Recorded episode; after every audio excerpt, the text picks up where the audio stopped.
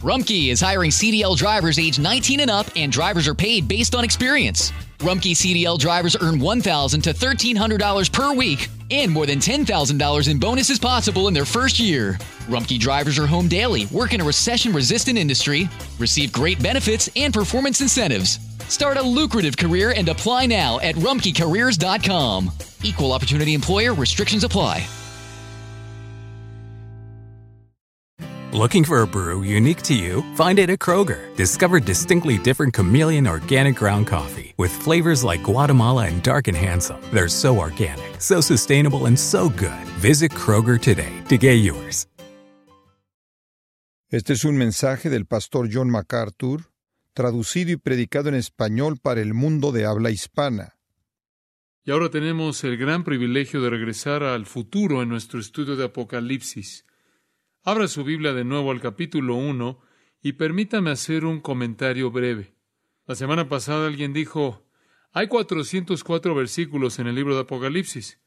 Si usted cubrió la mitad del primero, calculamos que esos sean 808 mensajes de 50 mensajes por año. Eso es mucho, mucho tiempo. Entonces, quiero que sepa que vamos a movernos con mayor rapidez. Vamos a avanzar mucho más rápido, tomando porciones más grandes, pero en la introducción es necesario que preparemos el escenario para que podamos entender estos mensajes que están por venir. Cuando entremos a las porciones narrativas del libro, avanzaremos con mayor rapidez, y vamos a hacer eso, pero necesitamos hablar de los puntos clave en esta sección de apertura que son parte del cimiento para entender este gran libro. Ahora, ningún libro en la Biblia revela más la gloria de Dios o más del esplendor de Jesucristo como este libro. Y aunque es un libro de tanta bendición, todavía es mal entendido, mal interpretado y también descuidado más que cualquier otro libro en el Nuevo Testamento. Para muchos es un libro cerrado, es un libro sellado. Y eso es exactamente lo que Dios no quiso que fuera. Algunas cosas Dios quiere sellarlas. Atrás en Daniel 12:9 las escrituras dicen, sella estas cosas hasta el fin. Pero este libro no debe ser sellado. En Apocalipsis capítulo 22 versículo 10 dice, y él me dijo, no selles las palabras de la profecía de este libro porque el tiempo está cerca. No lo encierres, no lo escondas, no lo cubras, no lo selles. Además, es el único libro en la Biblia que abre y termina con una bendición para el lector. El único. No debe ser sellado si es una bendición. Apocalipsis también es el último libro en la biblioteca divina. Es la última palabra de Dios. Lo que comenzó en Génesis termina en Apocalipsis. En Génesis usted tiene el comienzo del cielo y la tierra. En Apocalipsis la consumación del cielo y la tierra. En Génesis usted tiene la entrada del pecado y la maldición. En Apocalipsis usted tiene el fin del pecado y la maldición. En Génesis usted tiene el amanecer de Satanás y sus actividades. En Apocalipsis usted tiene la condenación de Satanás y sus actividades. En Génesis usted tiene el árbol de la vida perdido. En Apocalipsis el árbol de la vida es recuperado. En Génesis la muerte entra. En Apocalipsis la muerte sale. En Génesis la tristeza comienza. En Apocalipsis la tristeza es expulsada. En Génesis el paraíso es perdido, en Apocalipsis el paraíso es recuperado. Pero lo que es más importante es que en Génesis el Salvador es prometido y en Apocalipsis el Salvador es preeminente. Y entonces estamos entrando a un viaje único en nuestra vida, de regreso al futuro, para ver la gloria de lo que está por venir conforme Dios lleva toda la historia redentora a su gran clímax. Ahora, para ayudarnos en nuestra orientación en el libro, he tratado de dividir esta sección de introducción del versículo 1 al 6 en varios componentes. Realmente no estoy luchando aquí por tratar de encontrar un bosquejo homilético memorable, sino simplemente segmentar estas cosas para que podamos entenderlas junto con las riquezas que contienen parte por parte. En primer lugar, señalamos que al ver el libro de Apocalipsis encontramos su naturaleza esencial. En el versículo 1 es la revelación, esto es la apocalipsis, el descubrimiento. Quita la tapa, no es el encubrimiento, sino que es más bien la revelación. Después señalamos su tema central. Es la revelación de Jesucristo. Es acerca de Jesucristo. Jesucristo está aquí en la gloria futura, descubierto, revelado y hecho manifiesto.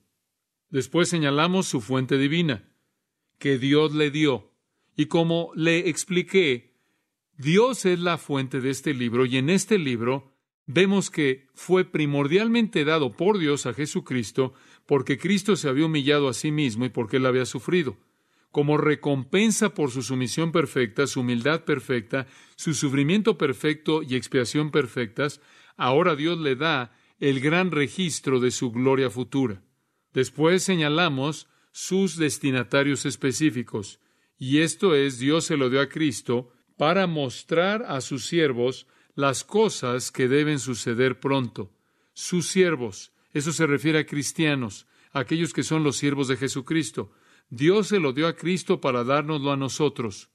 En quinto lugar, señalamos su naturaleza profética es la revelación de Jesucristo que Dios le dio para manifestar a sus siervos las cosas que deben suceder pronto. Ahora, en ese sentido, se nos recuerda de su predicción futura. Este libro ve hacia adelante, nos lleva al futuro. Hay elementos que están en tiempo pasado, como notamos en el versículo 19, las cosas que has visto. Hay elementos que en la época de Juan estaban en el tiempo presente, las cosas que son. Pero la mayor parte de este libro trata de cosas que van a suceder después de estas cosas. Se concentra en el regreso de Jesucristo en toda su gloria y todos los acontecimientos y circunstancias que giran en torno a eso. Entonces, vamos en un viaje al futuro. Vamos a ver cosas que son asombrosas. Vamos a ver cosas que son emocionantes. Vamos a ver cosas que son problemáticas. Vamos a ver cosas que son gozosas. Vamos a ver cosas que son dolorosas, vamos a ver cosas que son alentadoras, pero vamos a ver cosas que son molestas, vamos a ver cosas que son benditas, y lo que vamos a ver nunca podría ser conocido si no fuera por este libro. Ahora este no es un libro evangelístico, no está diseñado realmente para incrédulos, aunque su poder impactará a incrédulos que oyen sus verdades. Dios lo usará para salvar, pero es un libro de esperanza para cristianos fue dado en primer lugar a Cristo para que Él conociera de manera plena y para que el registro fuera establecido frente a los ojos de sus hijos, su pueblo, la gloria futura que le pertenece a Él. Pero le encanta a todo mundo porque todo mundo se fascina por el futuro. Todo mundo quiere conocer el futuro. Esa es la razón por la que van y leen horóscopos. Esa es la razón por la que andan por todos lados ahí con las galletas de la fortuna en el restaurante chino. Y esa es la razón por la que van a gente que supuestamente leen las, el tarot, las tarjetas y les hablan del futuro. Pero solo uno conoce el futuro, y ese es Dios. Y en este libro Él nos lo da. Ahora observará en el versículo 1, en este punto en particular de la naturaleza profética del libro, hay una palabra ahí a la que quiero llevarlos, y es la palabra pronto. Taqueos, pronto. Quiero que entienda el significado de esto porque va de la mano con su entendimiento del libro. Puede significar en poco tiempo, en breve, o dicho de otra manera, podría significar rápidamente. Es la palabra de la que obtenemos la palabra en español tacómetro. Algunos de ustedes tienen en su auto un tacómetro, mide la velocidad, mide la velocidad de su motor, las revoluciones por minutos que llamamos RPM. Y podemos ver la palabra en ese sentido como una palabra que habla de la velocidad de este libro. En otras palabras, cuando usted llegue a la parte futura en el capítulo 6, lo que viene viene muy rápido. En siete años vemos un espectáculo increíble de juicios que se llevan a cabo en esta tierra. Y después en un periodo de mil años llamado el reino. Algunas cosas asombrosas se llevan a cabo hasta que el universo entero es destruido y un nuevo cielo y nueva tierra son creados. Hay cierta brevedad en estos acontecimientos. Hay cierta velocidad con la que suceden. Y una vez que entramos en esa parte futura, comenzando en el capítulo 6, va a sentir como si se está moviendo usted a una velocidad de la luz porque va tan rápido. En tan solo siete años, el sistema entero del mundo del hombre y Satanás es inundado con la ira horrenda de Dios. Y después, en un reino breve realmente de mil años, sin embargo, un día en la mente de Dios. Pero esa realmente no es la intención primordial de esta palabra. Podría significar eso y quizás el Espíritu de Dios use esta palabra con algo de esa implicación en él, porque de eso de hecho es verdad. Pero el significado primordial de esta palabra es la idea de pronto, pronto. Si vamos al final de Apocalipsis, nos ayuda a llegar a esta interpretación. En Apocalipsis 22, 12, Jesús dice, He aquí, yo vengo pronto. Ahora ahí tiene también Taku de la misma, el mismo grupo de palabras. Pero pareciera aquí que él no está hablando de la velocidad con la que él viene, sino más bien de la cercanía de su regreso. Ahí en el versículo 20. Sí, dice, lo vuelve a decir, ciertamente vengo en breve. Y de nuevo, no asumiríamos que Él está hablando de la velocidad de su venida, sino más bien que Él está hablando de su cercanía, de lo pronto que está por venir. Esto también es presentado por otros usos de la palabra. En el capítulo 2, por ejemplo, observe el versículo 5. Escribiendo al ángel de la iglesia en Éfeso, el ministro en esa iglesia, el Señor habla a la iglesia y en el versículo 5 le dice, Recuerda, por tanto, de dónde has caído y arrepiéntete y haz las primeras obras, pues si no vendré, pronto a ti quitaré tu candelero de su lugar, si no te hubieras arrepentido. Y él vino y quitó el candelero. Y ahí está de nuevo el énfasis en la cercanía de su venida. Es una venida pronta. Pase al versículo 16, mismo capítulo. Por tanto, arrepiéntete, le escribe a la iglesia en Pérgamo, pues si no, vendré a ti pronto. De nuevo, no es la velocidad de su venida, es la cercanía de la misma es, usando la palabra que nos gusta usar, inminente. Es lo que sigue, está cercano. En el capítulo 3, las cartas a las iglesias continúan y encontramos en el versículo 11 la misma declaración, esta vez para la iglesia en Filadelfia. He aquí yo vengo pronto. De nuevo el énfasis se encuentra en la venida pronta de Cristo. Y si usted siguiera este uso de la misma palabra a lo largo de Apocalipsis, lo volveré a ver de nuevo en el capítulo 11, versículo 14.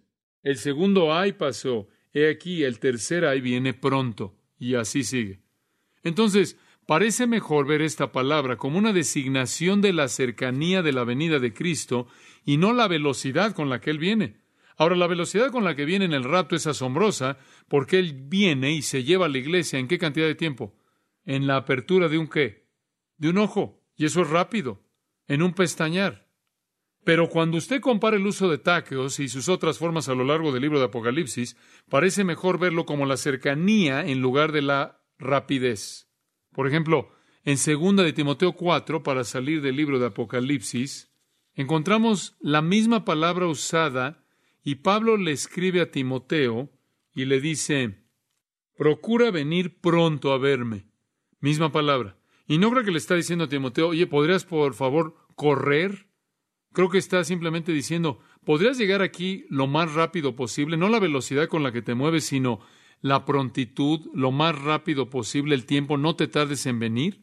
Entonces, lo que tenemos aquí, de regreso en Apocalipsis capítulo 1, es esta idea de inminencia, esta idea que es el siguiente acontecimiento en la agenda redentora de Dios, que es la venida de Cristo. Inminencia. Prontitud viene pronto. No necesariamente significa que Él viene en un periodo breve de tiempo. Significa que este es el siguiente acontecimiento en la agenda de acontecimientos. No precluye un tiempo de espera. En el capítulo 6, versículo 10, encontramos algunos santos bajo el altar en medio de la tribulación, el periodo de siete años, y están diciendo, ¿Hasta cuándo, Señor Santo y verdadero, no juzgas y vengas nuestra sangre en los que moran en la tierra? Y se les dieron vestiduras blancas, y se les dijo que descansasen todavía un poco de tiempo, hasta que se completara el número de sus consiervos y sus hermanos, que también habían de ser muertos como ellos. Entonces, el hecho de que Él viene pronto, esto es que su venida está cercana, no necesariamente precluye o excluye un periodo de espera. La Iglesia siempre ha vivido con esta expectativa. El apóstol Pablo, recordarán a partir de nuestro estudio de Primera de Tesalonicenses, dio por sentado que Jesús podría venir durante su vida. Él usa el pronombre plural nosotros, nuestro para hablar de aquellos que serían llevados en el rapto. Y entonces la iglesia siempre ha vivido con esta expectativa. Pedro tampoco le faltó la expectativa. En primera de Pedro capítulo 4 versículo 7 dice, el fin de todas las cosas está cerca. Él estaba viviendo en ese sentido de inminencia. Usted regresa a Hechos capítulo 1 y encuentra a Jesús habiendo ascendido al cielo, y el ángel le dice a los hombres que están viéndolo ascender, este mismo Jesús que es tomado de ustedes va a venir de la misma manera así como lo han visto irse al cielo. Y entonces siempre estaban viviendo en ese sentido de expectativa. 1 Corintios 15, en el momento, al abrir y cerrar de un ojo, los muertos en Cristo resucitarán. Y es lo mismo que 1 Tesalonicenses 4. Hebreos 10 dice, no debemos, no dejando de congregarnos, como algunos lo tienen por costumbre, sino mucho más conforme ven que el día se acerca. Entonces, la iglesia siempre ha vivido esperando este acontecimiento. Ahora, no sabemos cuándo va a suceder, porque en Hechos 1.7 Jesús lo dijo de manera muy clara. No corresponde a ustedes el saber los tiempos y las sazones que el Padre ha colocado, ha puesto en su propia autoridad, su propia potestad.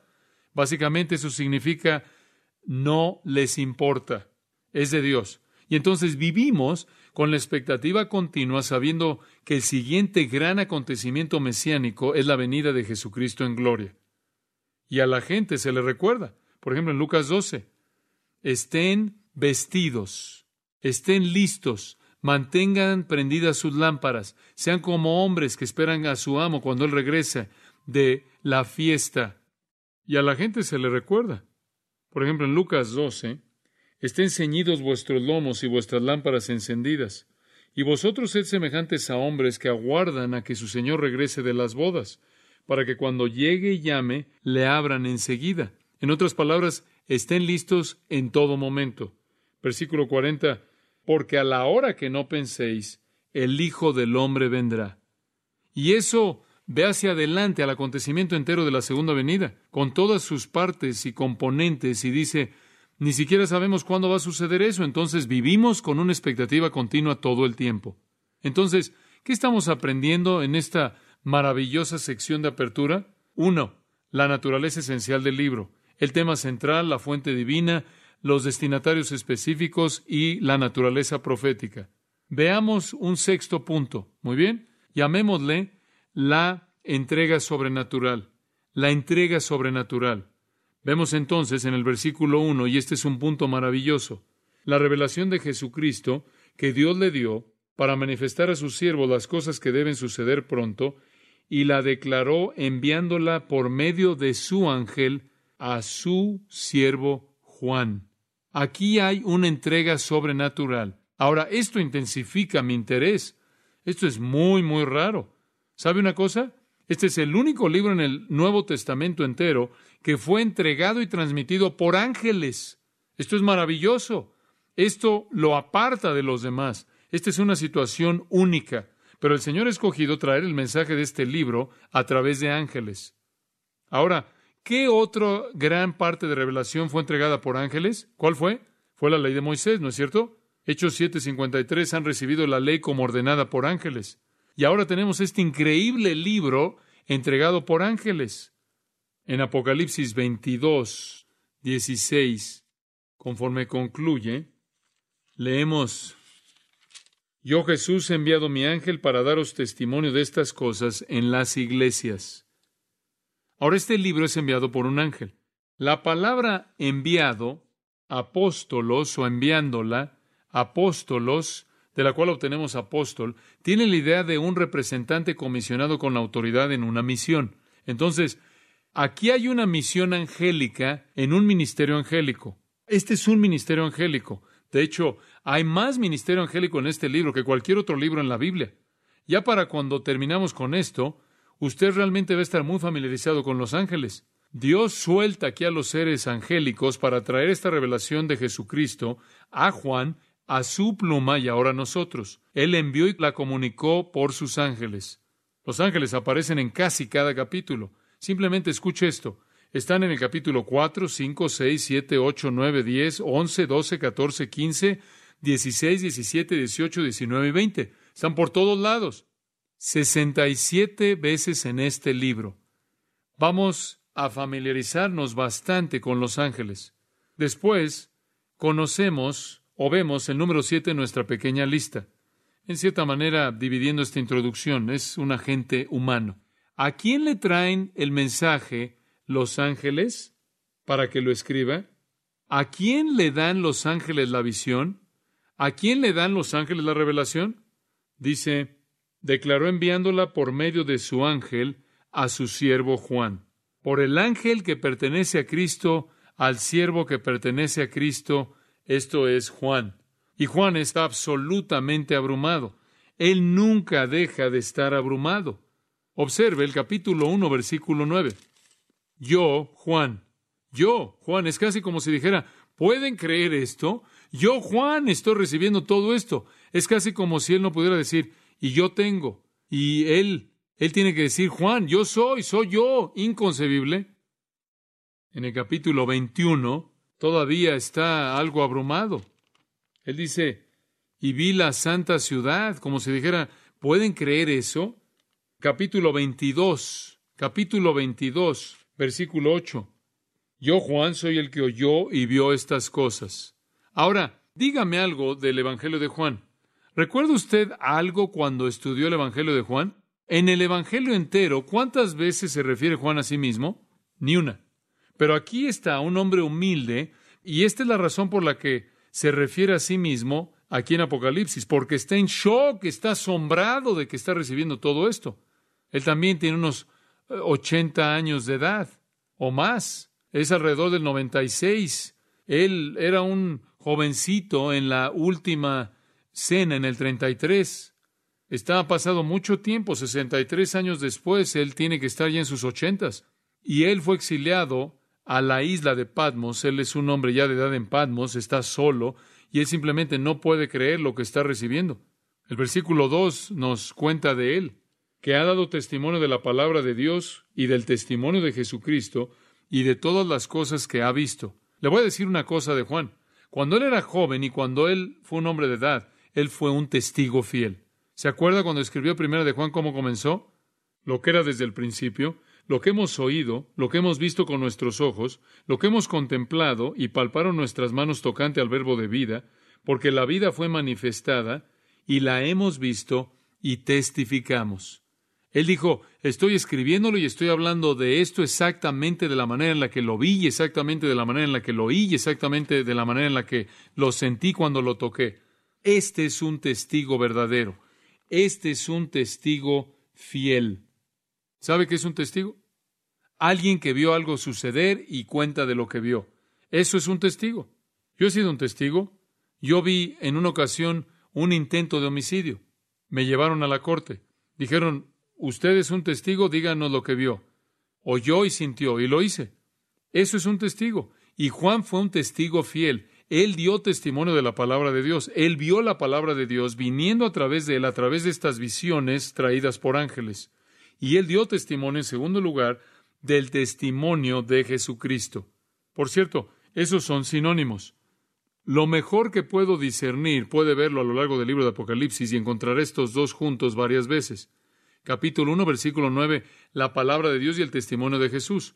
Allí en el capítulo 12, versículo 17, allí en el capítulo 19, versículo 10, van de la mano y parecen significar realmente lo mismo porque la palabra de Dios es el testimonio de Jesús es el testimonio de Jesucristo a su iglesia. Y es la otra revelación que viene en el resto del libro, del capítulo 4 hasta el final. Todo esto viene de Jesucristo.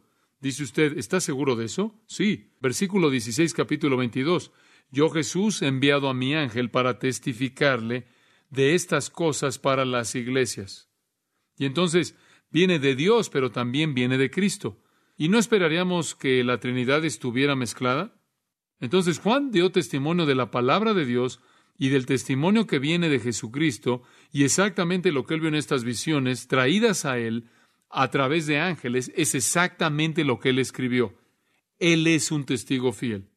Ahora llegamos al impacto personal de todo esto. El siguiente punto, número ocho en nuestra pequeña lista, conforme vamos dividiendo esto, su bienaventuranza espiritual, su bienaventuranza espiritual. Esto es tan maravilloso. Versículo 3.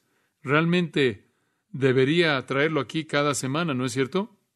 Bienaventurado el que lee y los que oyen las palabras de esta profecía y guardan las cosas en ella escritas, porque el tiempo está cerca. Bienaventurados o bienaventurado. Si usted escucha esto siendo leído y siendo explicado y lo oye con oídos obedientes y le pone atención en su vida, usted va a ser bienaventurado, va a ser bendecido. Esa es la promesa de Dios en este libro. Observe al final del libro, capítulo 22, versículo 7. Y quiero mostrarle una promesa semejante. Versículo 7. He aquí, vengo pronto. Bienaventurado el que guarda las palabras de la profecía de este libro. Al principio está la bienaventuranza, la bendición. Al final está la bendición. Ambas, de principio a fin, la promesa de que somos bienaventurados. Ahora, permítame dar un paso hacia adelante. Muy bien. Usted va a ser bendecido si se mantiene en sintonía a lo largo de esta serie entera. Observe usted cuántas bendiciones de estas hay. Capítulo 1. Bienaventurado el que lee. Capítulo 14. Bienaventurados los que mueren en el Señor. Capítulo 16. Bienaventurado es el que permanece despierto, permanece alerta y está vestido. Y explicaremos eso cuando lleguemos ahí. Capítulo 19. Bienaventurados los que son invitados a las cenas del Cordero, a las cenas de las bodas del Cordero. Capítulo 20. Bienaventurados y santos son aquellos que tienen parte en la primera resurrección. Capítulo 22. Bienaventurado es el que guarda las palabras de la profecía de este libro. Capítulo 22 de nuevo, bienaventurados son los que lavan sus ropas. Mucha bendición. De hecho, les acabo de leer siete bendiciones en este libro. Ahora, observe los tres verbos aquí en el versículo 3. Lee, oyen, guardan. Todos participios presentes, acción continua. Y realmente presenta un servicio de una iglesia. Realmente lo hace. Alguien lee, alguien oye, y después aplican. Eso es lo que Él le está pidiendo que usted haga. Le voy a dar la lectura que incluye la explicación. Usted tiene que oírla y usted va a oír la pequeña frase, el que tiene oídos para oír que oiga. Y lo va a oír una y otra vez en los capítulos 2 y 3. Necesita aprender para escuchar. Rumkey is hiring CDL drivers age 19 and up, and drivers are paid based on experience. Rumkey CDL drivers earn $1,000 to $1,300 per week and more than $10,000 in bonuses possible in their first year. Rumkey drivers are home daily, work in a recession resistant industry, receive great benefits and performance incentives. Start a lucrative career and apply now at rumkeycareers.com. Equal opportunity employer restrictions apply. Yo se la voy a leer y le voy a dar la explicación, lo cual está incluido en la lectura. Debe usted oírlo y debe prestar atención. Es tan preciado, debe guardarlo. Es la palabra, la última palabra de Dios. No tenemos nada más allá de esto. No tenemos nada más allá de esto. Ya no hay más revelación después de esto. Ahora quiero darle una pequeña nota a pie de página aquí. Usted simplemente escuche. A lo largo del libro de Apocalipsis se encuentran muchas cosas que vienen en siete. Le acabo de leer siete bendiciones que están en él. Hay muchas cosas que vienen en siete. Y ese es algo muy importante que usted note. Hay siete iglesias, siete espíritus, siete candeleros, siete estrellas, siete lámparas, siete sellos, siete cuernos, siete ojos, siete ángeles, siete trompetas, siete truenos, siete mil, siete cabezas, siete coronas, siete ángeles, siete plagas, siete copas, siete montes y siete reyes. Y después observe que con el número siete hay otros siete. Como le dije, siete bienaventuranzas, siete benditos. Siete veces, siete bienaventuranzas, siete años de juicio, siete divisiones de cada una de las cartas a las siete iglesias. Siete yo soy de Cristo y hay siete doxologías en el cielo. Y cuando termine el libro y usted ve esto y dice, debe haber una razón para esto, ¿verdad? Todos estos son siete. ¿Qué siete? Bueno, puede regresar al libro de Génesis y entenderlo. Se lo acabo de leer. Génesis 2.3. Dios bendijo el séptimo día y lo santificó porque en él reposó de toda la obra que Dios había creado y hecho.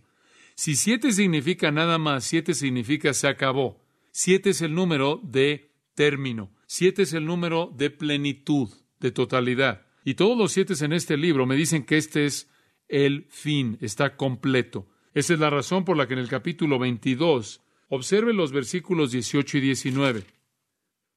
Yo testifico a todo aquel que oye las palabras de la profecía de este libro. Si alguno añadiera estas cosas, Dios traerá sobre las plagas que están escritas en este libro.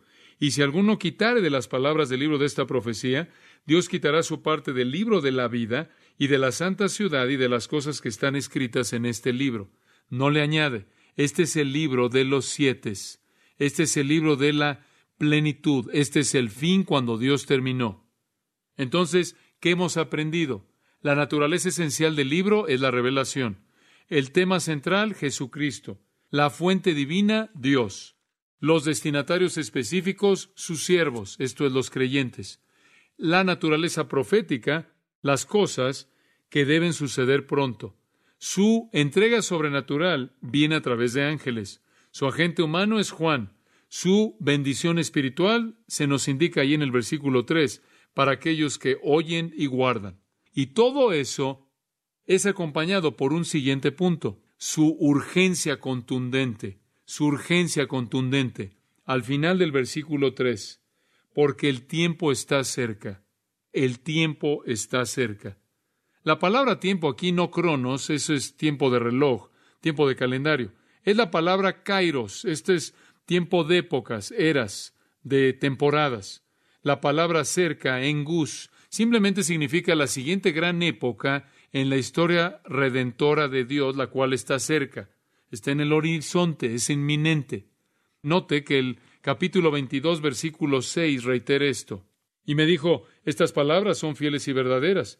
Y el Señor, el Dios de los espíritus de los profetas, ha enviado su ángel para mostrar a sus siervos las cosas que deben suceder pronto. Ahí estamos, está cerca, va a suceder pronto. Versículo 10, capítulo 22 dice, el tiempo está cerca. Ahora, como usted puede ver, lo que el Espíritu Santo está buscando hacer es forzar que toda persona en la iglesia, a partir del tiempo en el que este fue escrito en adelante, viva la luz del hecho de que este es el siguiente acontecimiento y debido a que no sabemos cuándo va a suceder, tenemos que vivir como si fuera a suceder en el futuro inmediato. Este no es un concepto que es raro en las Escrituras. Dios puede decir que está cerca y sin embargo alguien va a decir, bueno, dos mil años han pasado, ¿realmente Dios quiere decir lo que dice? ¿Realmente está hablando en serio Dios? Sí, si usted entiende que cerca significa siguiente. Y usted entiende en segundo lugar que lo que puede parecer mucho tiempo para usted es un tiempo corto para Dios, debido a que con Él un día son como mil años y mil años es un día. Y Santiago 5.8 usa la misma palabra, engus, la misma palabra para cerca. Tened también vosotros paciencia y afirmad vuestros corazones, porque la venida del Señor se acerca. Santiago también lo dijo, dos mil años han pasado, todavía está cerca. De hecho, nunca antes había estado tan cerca como hoy. Romanos 16, 20, ¿se acuerda de eso? Esta es una de las grandes promesas. Romanos 16, 20 dice, y el Dios de paz aplastará en breve a Satanás bajo sus pies. Taqueos de nuevo, pronto. Bueno, dice usted, dos mil años han pasado. Sí, pero es el siguiente.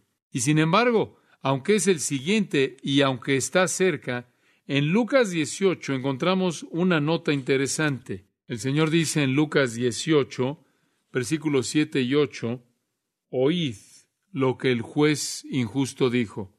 ¿Y acaso Dios no hará justicia a sus escogidos que claman a Él día y noche? ¿Se tardará en responderles? En otras palabras, todas las personas piadosas están clamando por la persecución y la injusticia. Señor, por favor, ven, Señor, por favor, ven, Señor, por favor, ven. Y versículo 8, Jesús dijo, os digo que pronto les hará justicia.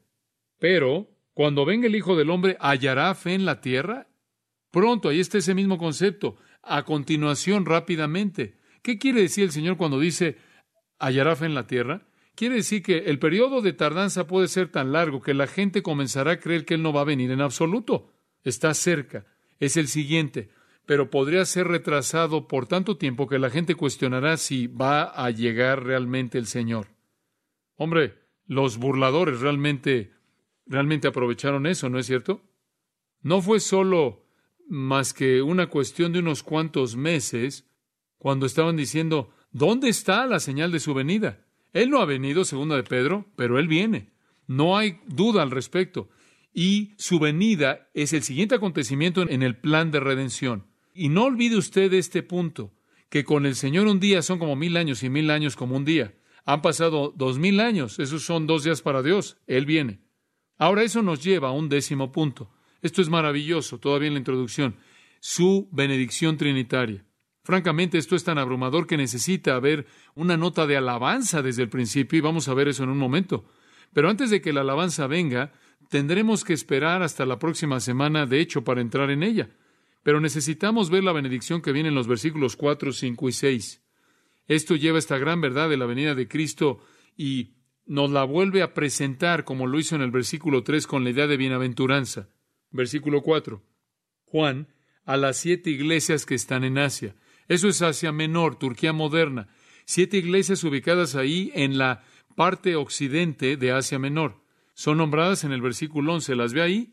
Éfeso, Esmirna, Pérgamo, Teatira, Sardis, Filadelfia y la Odisea.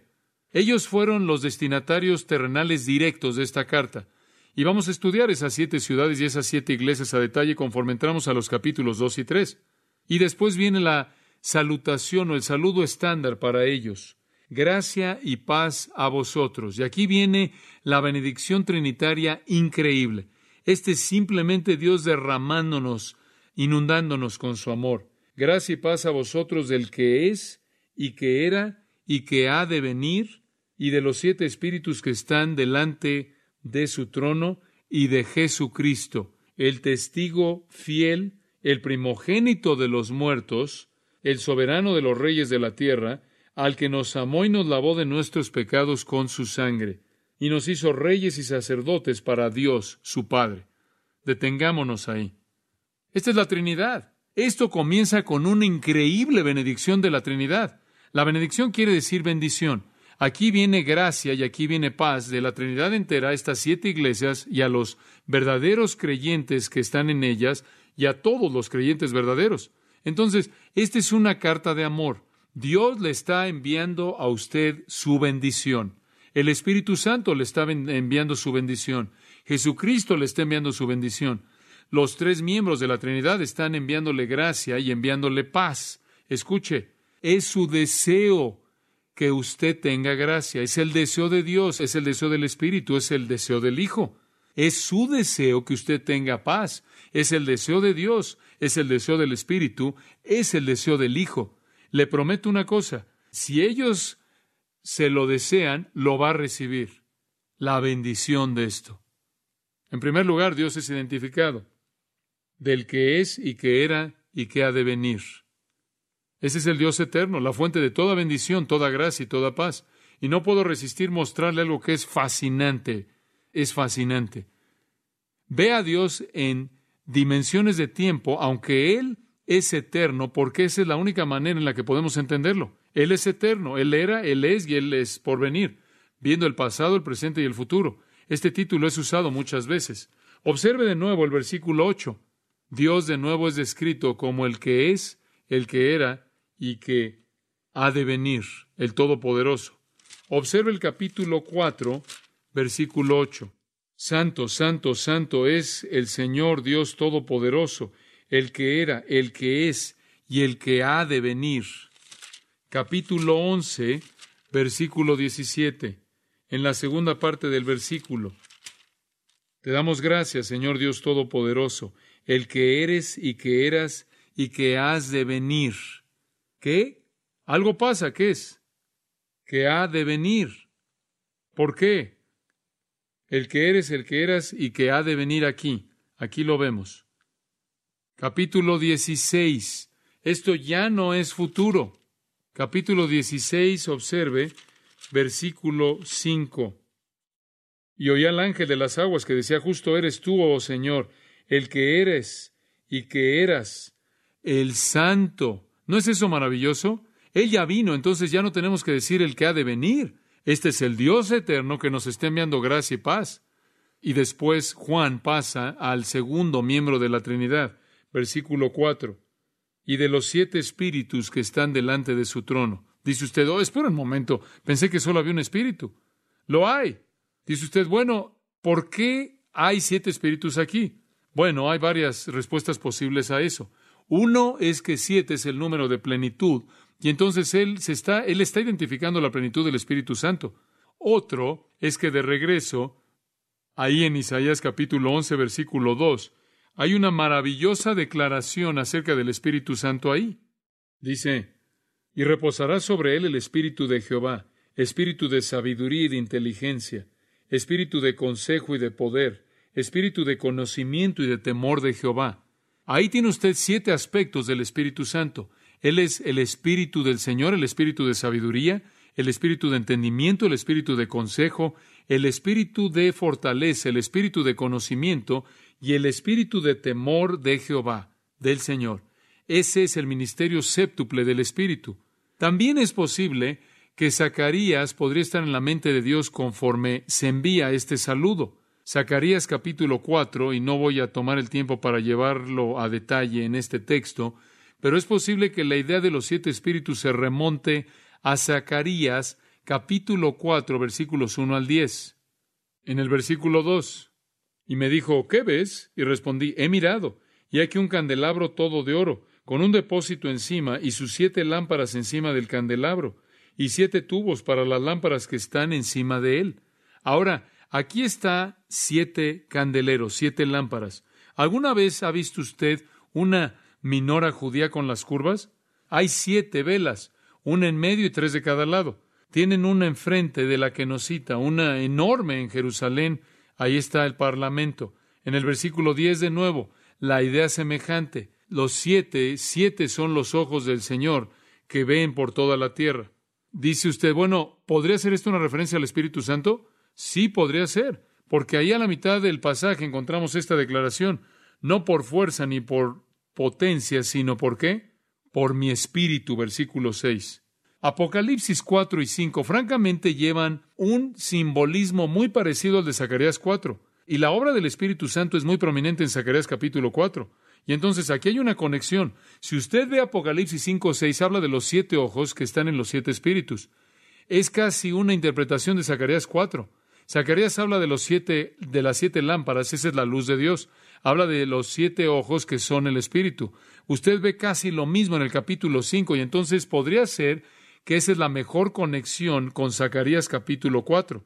De cualquier manera, sea que se refiera a la plenitud del Espíritu o al Espíritu séptuple de Isaías 11 o a las siete lámparas, el concepto de los siete ojos de Zacarías 4 repetido en Apocalipsis 5, esto se refiere al Espíritu Santo.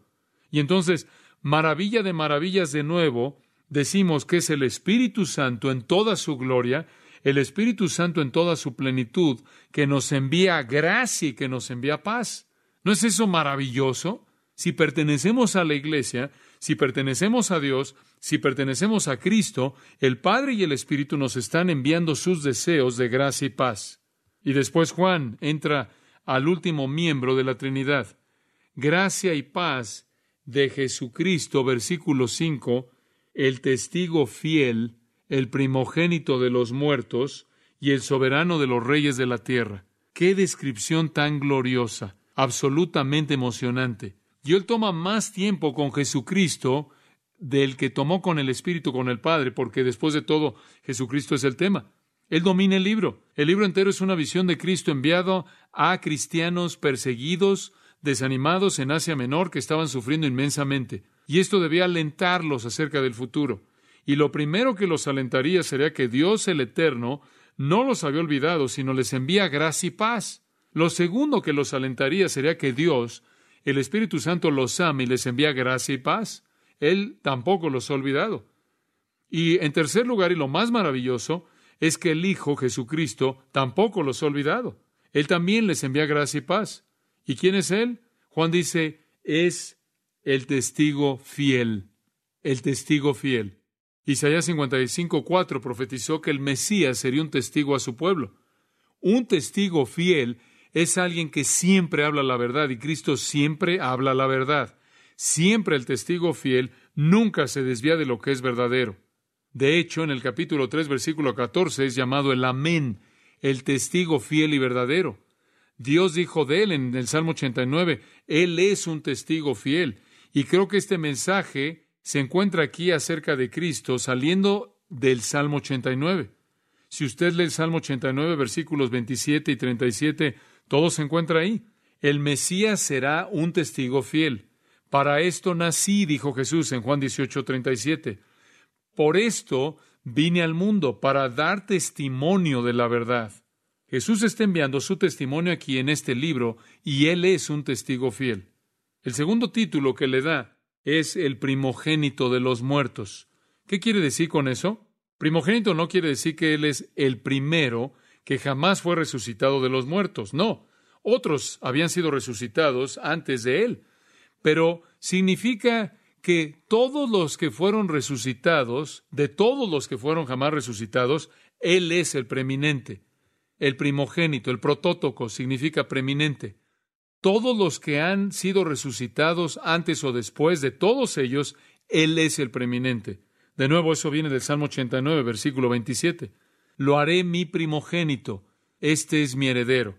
Este libro es la historia de ese acontecimiento. Este libro es el testimonio de un testigo fiel. Este libro es la historia de Dios exaltando al protótocos, el primordial, el más importante que jamás ha vivido, que jamás vivirá, que jamás, Él es el primordial, el más importante de todos los que jamás han sido resucitados o serán resucitados de los muertos.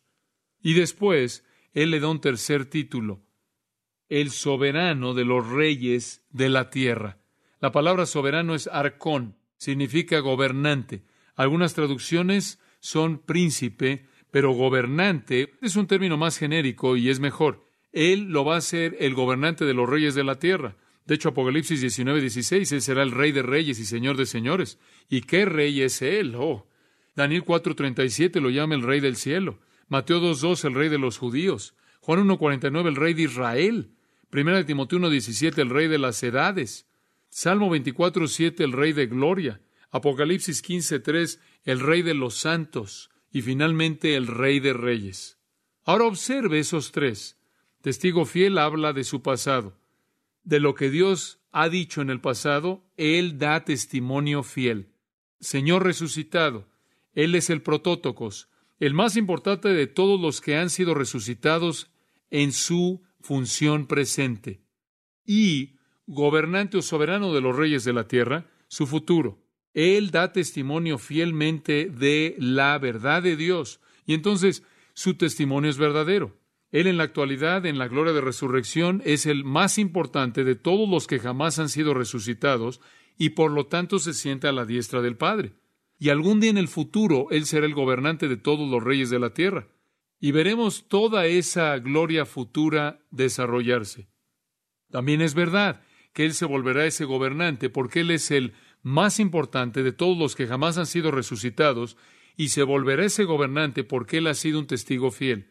Esto es impresionante porque en esta carta maravillosa la Trinidad nos envía una bendición. Y esto nos lleva a una última percepción. Hemos visto la naturaleza esencial del libro, el tema central, la fuente divina, los destinatarios específicos, la naturaleza profética, la entrega sobrenatural, el agente humano, la bendición espiritual, la urgencia contundente, la bendición trinitaria, y aquí está la última, su doxología exaltada. Juan no puede contenerse a sí mismo, simplemente no puede. Él acaba de empezar, apenas lleva seis versículos y él no puede contenerse.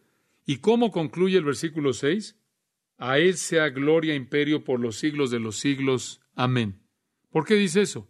Porque Jesucristo, observe esto, es el que nos amó y nos lavó de nuestros pecados con su sangre, y nos hizo reyes y sacerdotes para Dios su Padre.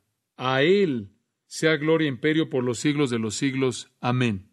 Este es un himno exaltado de alabanza. Es a Él que nos amó él que nos ama tiempo presente en griego. Por favor, noten tiempo presente, un amor permanente. Pablo dijo que nada nos separaría del amor de Cristo. El amor de Dios no es una experiencia pasada, es una realidad presente.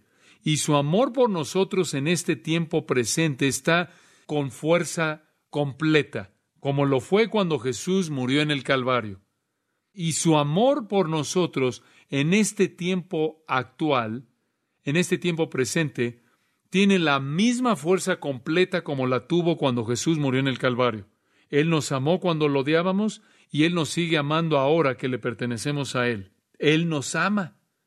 Y en el pasado, en la cruz, nos liberó de nuestros pecados por su sangre. Sangre hay un término refiriéndose a su obra expiatoria entera. Cuando usted ve la referencia a la sangre de Cristo en las Escrituras, es una referencia a su expiación completa. La sangre significa muerte, y en el caso de Cristo, muerte sacrificial sustitutiva por el pecado. A través de su muerte, a través de su obra expiatoria en la cruz, Él nos liberó de nuestros pecados. ¡Qué gran verdad! No fue solo algo negativo, no fue solo que Él nos salvó de algo, sino observe lo positivo en el versículo 6. Él nos hizo reyes. ¿Qué quiere decir Juan con eso? Bueno, constituimos un reino ahora. Tenemos un rey y tenemos una vida en común bajo ese rey, bajo su autoridad. Esta es una designación colectiva para todos los creyentes. Aquellos que creemos, todos estamos en esta esfera de el dominio de Dios a través de Cristo y se ingresa o se entra ese reino por la fe en Jesucristo. Él nos ama. Él nos ama tanto que nos liberó de nuestros pecados a través de su sangre, a través de su expiación en la cruz. Él nos ama tanto que nos hizo una comunidad de santos para siempre, ligados en los confines de un reino sobre el cual Él gobierna y disfrutamos su gobierno amoroso y su soberanía amorosa, su protección todopoderosa. Él nos ha dado, por así decirlo, el privilegio de ser gobernados por el Rey de Reyes y reinar con Él. Además, dice Juan, Él nos hizo sacerdotes para Dios su Padre. Habiéndonos liberado de nuestros pecados, nos hemos vuelto un reino, una parte de un reino y una parte de un reino y hemos entrado por fe, estamos bajo su gobierno. También nos hemos vuelto sacerdotes. ¿Qué quiere decir con eso? Ahora tenemos acceso directo a Dios, ¿no es cierto? Un sacerdote es alguien que tenía el derecho de entrar a la presencia de Dios. En Israel el sacerdote, y solo el sacerdote, podía entrar al lugar santo. Y una vez al año el lugar santo, en el lugar santísimo donde estaba Dios. Ahora todos somos sacerdotes. Esa es la razón por la que creemos en el sacerdocio de los creyentes. Todos entramos al lugar santo. Todos tenemos acceso a Dios. ¡Oh, qué Salvador tenemos! No es sorprendente que Juan diga al que nos ama y nos lavó de nuestros pecados con su sangre y nos hizo reyes y sacerdotes para Dios su Padre, a Él sea gloria e imperio por los siglos de los siglos. Amén. ¿Qué quiere decir con eso? Él quiere decir esto. El que nos ha dado todo esto tiene el derecho de recibir la alabanza eterna, la gloria eterna y la soberanía eterna. Eso es lo que la palabra dominio significa, imperio. De hecho, sería una injusticia eterna si Él no recibiera toda la gloria y Él no recibiera todo el dominio, todo el imperio por los siglos de los siglos. Y después Él añade esa respuesta solemne, maravillosa, amén. Eso significa así sea, así sea. Y entonces Juan concluye su introducción y lo hace metiéndonos al futuro para entender las riquezas de este libro increíble. Y él ni siquiera puede salir de su introducción sin perderse en alabanza. Este libro, amados, le dará al que nos ama y al que nos liberó de nuestros pecados por su sangre, el que nos hizo un reino y nos hizo sacerdotes delante de Dios, este libro le dará toda la gloria y el imperio que merece por los siglos de los siglos. Y creo que habiéndolo entendido, todos alcanzaremos un nuevo nivel exaltado de capacidad para alabar a Cristo. Y entonces podemos decir con Juan un amén de todo corazón. Padre, te damos gracias por abrir la puerta de este libro en esta noche. Y estamos listos para entrar, estamos listos para entrar a detalle. Ya estamos cantando las alabanzas de Cristo. Estamos listos todos para decir que merece la gloria y merece el imperio, el dominio. Estamos listos para cantar digno es el Cordero que fue inmolado, de recibir el poder y las riquezas y la sabiduría y el poder y el honor y la gloria y la bendición. Estamos listos para hacer todo eso y apenas acabamos de empezar. Llena nuestros corazones, Padre, con la expectativa de lo que aprenderemos cuando veamos la gloria de Cristo por venir, y oramos en su nombre. Amén. Nada es más importante que tu familia, así que ¿no se merecen lo mejor? Eggland's Best te brinda un mejor sabor y nutrición. En comparación con los huevos ordinarios, Eggland's Best te ofrece 10 veces más vitamina E, 25% menos de grasa saturada y 6 veces más vitamina D, junto con ese sabor delicioso y fresco de granja que a ti y a tu familia les encanta. Todos queremos lo mejor para nuestras familias, entonces, ¿por qué no los mejores huevos? Porque la manera en que tú cuidas a tu familia no tiene nada de ordinario, solo Eggland's Best. Mejor sabor, mejor nutrición, mejores huevos. Nada es más importante que tu familia, así que ¿no se merecen lo mejor? Eggland's Best te brinda un mejor sabor y nutrición. En comparación con los huevos ordinarios, Eggland's Best te ofrece 10 veces más vitamina E, 25% menos de grasa saturada y 6 veces más vitamina D, junto con ese sabor delicioso y fresco de granja que a ti y a tu familia les encanta. Todos queremos lo mejor para nuestras familias, entonces ¿por qué no los mejores huevos? Porque la manera en que tú cuidas a tu familia no tiene nada de ordinario, solo Eggland's Best. Mejor sabor, mejor nutrición, mejores huevos.